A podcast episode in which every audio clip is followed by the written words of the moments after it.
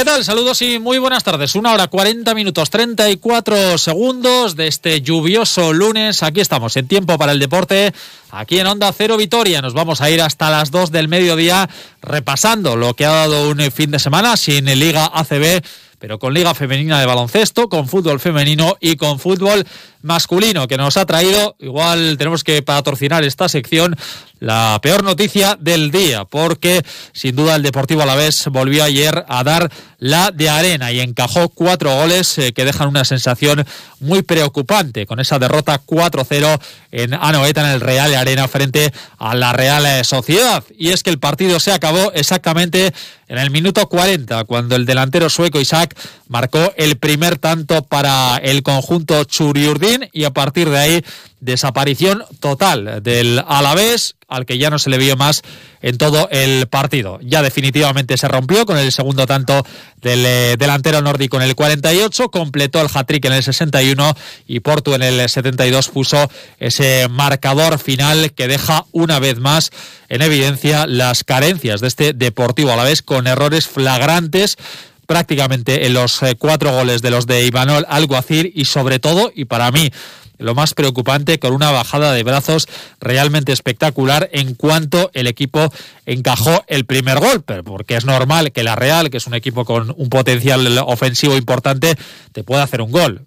Pero tampoco es raro o tampoco eh, es imposible remontar a un equipo como el eh, de la Bella EASO. Pero ayer el Alavés pensó que con el 1-0 estaba el partido sentenciado y eso la verdad es que deja una imagen muy pobre de un Alavés que llegaba de hacer dos buenos partidos, sobre todo en defensa frente a Getafe y Valladolid. En esos dos partidos tan solo le hicieron una ocasión de gol.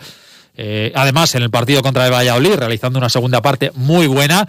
El pasado fin de semana el Camp Nou el resultado también es escandaloso, pero es verdad que no deja de ser el Barcelona. Pero ayer, insisto, ¿eh? no sé si es tan preocupante el resultado como el hecho de que el equipo a la mínima de cambio baja los brazos y no está a siete puntos de la salvación pensando que el partido de ayer eh, si no te si perdías ya te ibas a, a, segunda división. No todavía tienes tiempo por delante pero ese margen cada vez es más cortito. Ahora mismo un punto de ventaja sobre las posiciones de descenso pero ojito que el Elche que está un punto por debajo tiene dos partidos menos. Con 21 puntos están Eibar Elche y Valladolid y el próximo sábado sí que hay eh, no sé si llamarlo final, pero un partido importantísimo frente a los Asuna, un rival directo que ahora mismo tiene 25 puntos y que hoy cierra la jornada frente al eh, Sevilla. Vamos a escuchar en primer lugar al Pitu Abelardo, que yo creo que transmitía la sensación que tenemos todos de preocupación no hemos estado nada bien en defensa, y en defensa cuando digo es a nivel colectivo, creo que hemos hecho 40 primeros minutos muy buenos de intensidad, pero a partir del primer gol pues nos,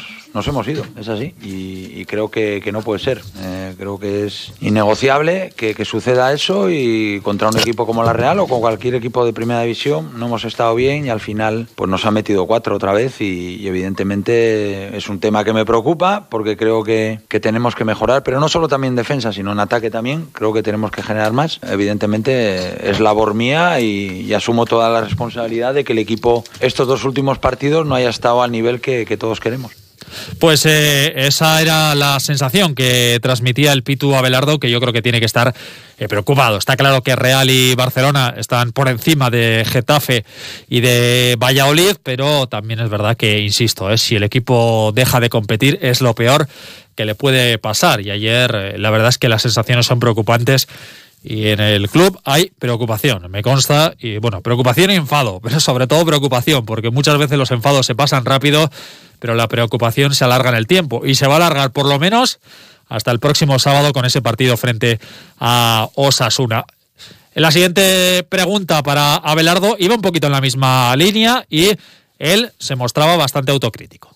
Después de un partido como este te preocupa todo. No hemos estado bien, no puede ser que en ocho minutos te metan el 2-0 y ya no tienen nada que hacer. Y después el tercero y el 4-0 igual, errores graves, importantes defensivos. Y está claro que te vuelvo a repetir, la responsabilidad es mía por a lo mejor pues por no trabajarlo bien o por escoger los jugadores que han jugado en determinadas posiciones, pero bueno, evidentemente lo asumo y no me queda otro remedio que intentar mejorar, intentar motivar al equipo, intentar que el equipo mejore de cara al siguiente partido.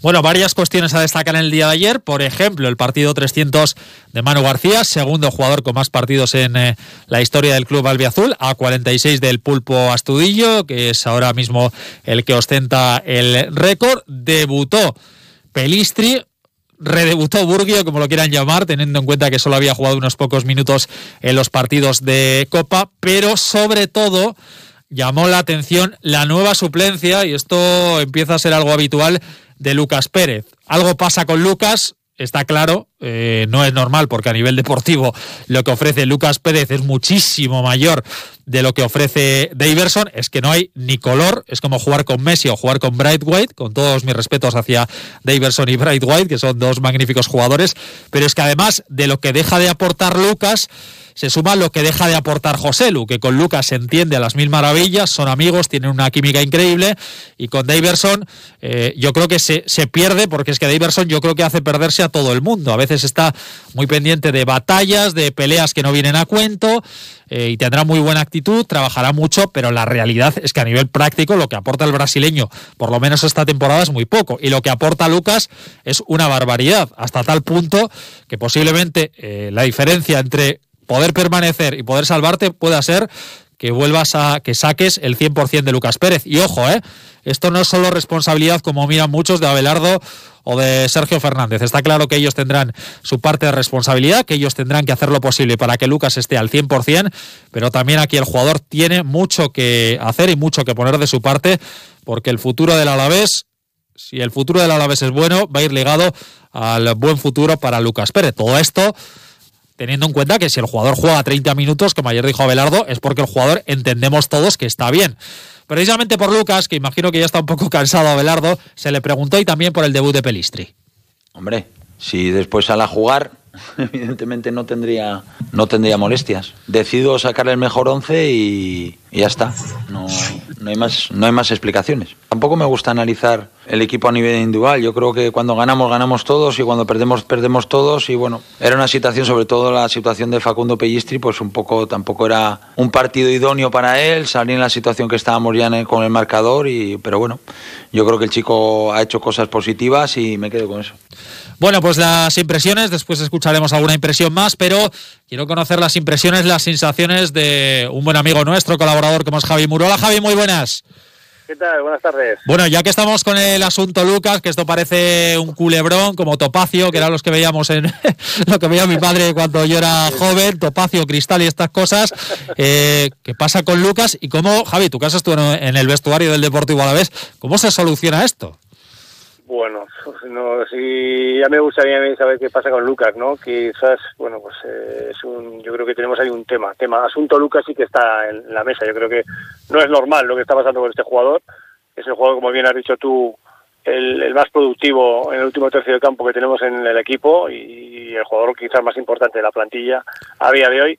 No es normal que, que tenga 30 minutos de juego, ¿no? Es un hombre que para mí es imprescindible en el once titular pero bueno, algo está pasando, algo está pasando con, no sé si sería un tema deportivo o deportivo, pero algo está pasando con Lucas que no, que no es un, que vamos, que, el entrenador pasado ya dudó de, su titularidad y a Belardo pues tampoco le está dando continuidad, ¿no? Algo este año pasa y es un jugador que lo necesitamos aquí al 100% y con la que está cayendo por pues, mucho más, ¿no? Bueno, eso sobre Lucas, eh, ¿qué te pareció? ¿Qué sensación general te dejó ayer al equipo? pobrísima, ¿no? Yo creo que, aguantamos, salimos a aguantarle a la Real Sociedad, un equipo que futbolísticamente muy dotado, con buen fútbol, con buenos jugadores, con sabe lo que juega y bueno, fuimos capaces de aguantarle, ¿no? Es, un poco la, dinámica que queda Belardo, ¿no? Pero con aguantar no vale, evidentemente un equipo de esa calidad y con ese ritmo de juego con los jugadores que tiene, pues aguantarle, aguantarle todo el partido es muy complicado.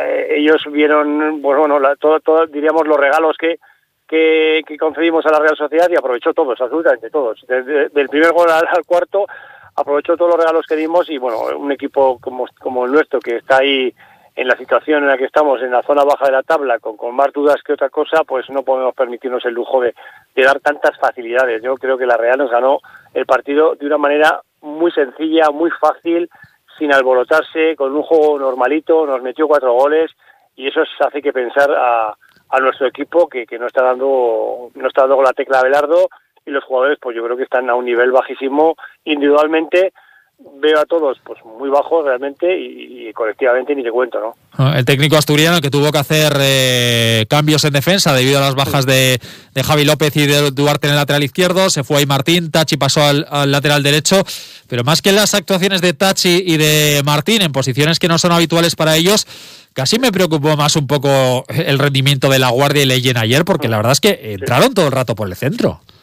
Sí, ayer fue el, centro fue el coladero del, equipo ayer. Yo creo que la Guardia, sobre todo en el primer gol, se equivoca y intenta salir fuera juego a, Isaac. Se equivoca claramente, un hombre de su experiencia no fue a disputar ese balón, fue a lo fácil a dejarle fuera de juego y bueno, cometió un error de garrafal. Y un partido de ese nivel, contra un equipo de esas características como la Real, eh, ponerte ya 1-0, pues a nosotros eh, remontar no es que lo llevemos bien, no somos un equipo capacitado para remontar, no somos un equipo que pueda dominar el partido cuando está perdiendo y nos cuesta muchísimo remontar y crear ocasiones de gol, ¿no? Ya cuando, cuando tienes el lastre ese de un primer gol, prácticamente el, equipo ya ves que se, desmoronó entero. En cuanto vio que el, el resultado estaba en contra, pues bueno, la capacidad de reacción del equipo es nula a día de hoy y bueno, pues ahí tenemos un hándicap importante que, que hay que resolver lo antes posible porque la liga se va se va, va pasando y, el equipo no está dando la medida, ¿no? Mm, bueno, pues lo antes posible, Javi, es en un partido que nos gusta mucho, pero que quizá nos va a gustar menos, ¿no? El próximo sábado contra Osasuna, que cuando había público la verdad es que era una fiesta, yo creo que es la afición con la que mejor se lleva la afición del Alavés, evidentemente estamos en la pandemia, en las circunstancias en las que estamos y sobre todo un partido de muchísima tensión para el equipo, ¿eh? Sí, es un partido yo creo que el domingo es un partido clave. Yo creo que Osasuna es un equipo de nuestra liga, diríamos, y es un partido que, hay que ganar. Hay que ganar sí o sí porque jugamos en casa, jugamos un equipo, diríamos, asequible entre comillas, ya no sé lo que es asequible para nuestro equipo, pero yo creo que es un equipo de nuestra liga, hay que, hay que sacarle los tres puntos sí o sí, porque si no, es una forma de meter a Osasuna, diríamos, en el lío de, de la parte eh, baja de la tabla y es un, sobre todo es esos tres puntos que nos vienen de perlas para ganar confianza y sobre todo eh, puntos en la tabla, que es lo que nos está haciendo falta ahora, ¿no? Más que, bueno, confianza por supuesto, pero con la confianza se sacan los puntos y a día de, hoy los tres puntos en el domingo que viene o el sábado se hacen imprescindibles. Podríamos decir que es una de las primeras finales que vamos a jugar, ¿no? Yo creo que de aquí adelante va a haber unas cuantas finales y el partido del próximo fin de semana contra Sasuna es una de estas finales, ¿eh? Bueno, Javi, pues vamos a ver si el próximo lunes estamos más contentos. Un abrazo. Vale, un abrazo. Bueno, pues eh, insisto, Osasuna que juega hoy frente al eh, Sevilla en el partido que cierra la jornada. La noticia negativa la puso el Alavés masculino, la positiva el Alavés femenino, el Alavés Gloriosas, que venció 2-1 al AM de Lleida y que continúa al frente de la tabla. Es verdad que me he dejado por ahí un corte de Martín Aguirre Gaviria. Vamos a escuchar al lateral derecho vitoriano, que también se mostraba dolido al final del partido. La verdad es que ha sido una rota jodida. Eh, creo que hemos trabajado muy bien durante la semana. Eh, veníamos con ilusión. Sabíamos que podíamos dar mucha guerra aquí sacar algo bueno y bueno, al final no puede ser. Creo que ya todos los partidos son finales. Creo que lo venimos diciendo ya. Y bueno, eh, contra Sasuna nuestra casa, pues otro, otro final. Bueno, pues lo dicho, la noticia positiva es a victoria de la vez gloriosas 2-1 ante el AM de Lleida, el partido que se puso de cara en dos minutos, marcó dos goles entre el 18 y el 20 el conjunto albiazul, los tantos de Chamorro y de Urbani, el partido parecía encarrilado, pero en la segunda parte se puso la situación eh, tensa con el tanto de Andrea en el 66 para las catalanas. Afortunadamente eh, las gloriosas pudieron mantener el resultado y por lo tanto pudieron mantener el liderato. Son líderes con 31 puntos, un punto más que los Asuna, eso sí, las rojillas con un encuentro más. En cuanto al baloncesto, no hubo jornada en la Liga CB debido a las ventanas FIBA para el Basconia. Los de Dusko Ivanovic que preparan la cita de este viernes frente a la Estrella Roja en el Bues Arena en una buena ocasión para quedarse cerquita de las posiciones de playoff. Tres partidos en casa va a disputar de los próximos cuatro contra Estrella Roja, Olympiacos y Bayer. Un partido fuera muy complicado frente al intratable eh, Barcelona, pero sobre todo sacar los tres partidos de casa le metería de lleno en la lucha por el playoff. Mientras que derrota del Araski, 69-58 ante Valencia Basket. Buen partido ¿eh? de las demás de Urieta, que aguantaron hasta el descanso, 31-31 en la segunda parte. Las Taronjas, que están en un momento espectacular, solo han perdido un partido esta liga, se llevaron el gato al agua. Jay Brown con 10 eh, puntos y 9 rebotes, fue la mejor en las verdes. Tamara Seda con 16 puntos, la máxima anotadora. Se quedan novenas con 11 victorias, las mismas que Euskotren y que Cadila y a una de Tenerife y Densino. Eso sí, el Araski con un partido menos. Este fin de semana parón por la Copa de la Reina. Y hablamos de tenis porque hemos tenido, se lo contábamos el otro día con Alex Botella en las instalaciones de la Peña Vitoriana, el campeonato de Álava con victoria en chicas para Marta García, que se impuso en la final 6-3, 6-3 a Yune Viñegra. En chicos, el triunfo para Íñigo Madariaga, que ganó 6-2, 6-2 en la final a Iván González. Tenemos comunicación con el campeón de Álava. Hola, Íñigo, muy buenas. Buenos días, Roberto, ¿qué tal? Bueno, eres el Djokovic local, ¿no? ¿O qué? Algo así, algo así, eso es. bueno, ganar el mismo día que Djokovic gana el noveno Open de Australia, pues bueno, aparte del orgullo de, de la chapela, pues también motivo de orgullo para ti, ¿no? Claro que sí, joder, estamos ahí los dos, ha sido un gran fin de semana para los dos, sí. bueno, Diego, cuéntanos, ¿cómo se ha desarrollado el torneo para ti? Eh, nada, muy bien, muy contento. Eh, bueno, yo ya, como ya sabes, trabajo allí también en La Peña y nada, el año pasado el campeonato de Álava fue Mendizorroza, pero eh, bueno, al ser este año en, mi club y tal, pues ha sido un poquito más especial. Y nada, muy contento con cómo ha salido todo, tanto en chicos como en chicas, así que nada, contento. Has hecho el torneo perfecto prácticamente, ¿no? Eh, sí, sí, sí. Eh, nada, eh, el otro día lo vi, no sé dónde esto, no me han hecho más de 10, 12 juegos, así que así que contento. Es cierto que el resultado no, no refleja lo, lo que han sido los partidos, pero pero sí contento. Bueno, eso te iba a decir, ¿no? Porque yo veo el resultado, no pude ver el partido lógicamente, pero 6-2, 6-2 y digo, bueno, esto fue eh, casi un paseo, imagino que desde dentro se ve diferente, ¿no? Sí, es diferente. Encima, bueno, hacía mucho viento ayer, tuvimos que jugar en las en las pistas descubiertas y bueno, eso igualó mucho el partido y pese a que fuese un 6-2, 6-2, eh, fue un partido largo y, y tácticamente difícil, ya te digo, por, por, el, por el tiempo. ¿Qué supone para ti este título? Eh, nada, pues eh, el revalido el del año pasado y bueno, nada, eh, yo muy contento y sobre todo lo que, lo que más feliz me hace es que, bueno, eh, había muchos chavales viendo, eh, tanto de mi edad como más jóvenes, y bueno, pues al final el fomentar el tenis y, y el seguir compitiendo con 25 años que tengo, pues nada, me, me, hace, me hace muy feliz. Tenemos muchos aficionados al tenis, muchos chavales que juegan ahí. Sí, sí, tenemos unos cuantos, tenemos unos cuantos. La mayoría de tanto en chicos como en chicas eran de, nuestro club, de La Peña, y bueno, este año no sé si por el COVID y tal ha habido un, pues hemos tenido casi el doble de inscritos tanto en chicos como en chicas. Y bueno, oye, pues nada, tenemos mucha gente y si la gente se va aficionando al tenis, pues oye, ganamos todos. Bueno, eh, por último, bromeaba con el tema, pero ojito, eh, Djokovic, noveno Open de Australia, 18 Grand Slam, a dos de Federer y de Nadal. ¿Les va a pasar? ¿Tú qué crees? Eh, por desgracia, creo que sí, por desgracia. Me gustaría que Federer o, Nadal estuvieran ahí en cabeza, pero me da que al ser un poquito más joven les acabará, les acabará pasando. Pero bueno, es un grandísimo tenista, puede ser que el mejor de todos, así que bueno, oye, se lo merece, desde luego.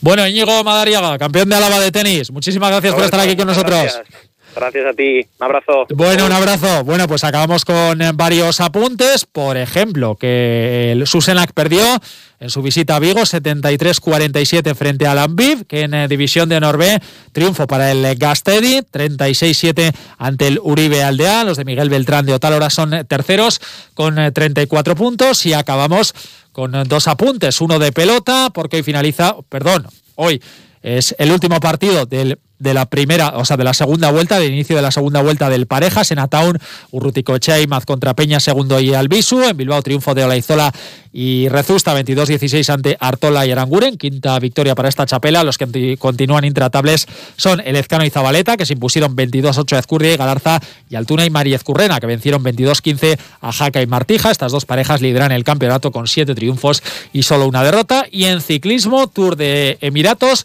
Ayer, primera etapa y liderato para Van Der Poel, pero el COVID ha hecho mella también en Abu Dhabi y ha abandonado todo el equipo del líder, incluido el propio líder Van Der Poel. Hoy en la contrarreloj, el triunfo para uno que lleva la victoria en los genes. Filippo Ganna, el campeón del mundo, que se ha hecho con el triunfo y con el liderato en esta segunda etapa del Tour de los Emiratos Árabes Unidos. Aquí lo dejamos. Mañana les esperamos a las doce y media en más de uno Álava. Disfruten de la tarde, abríguense y cojan el Esta mañana. Adiós.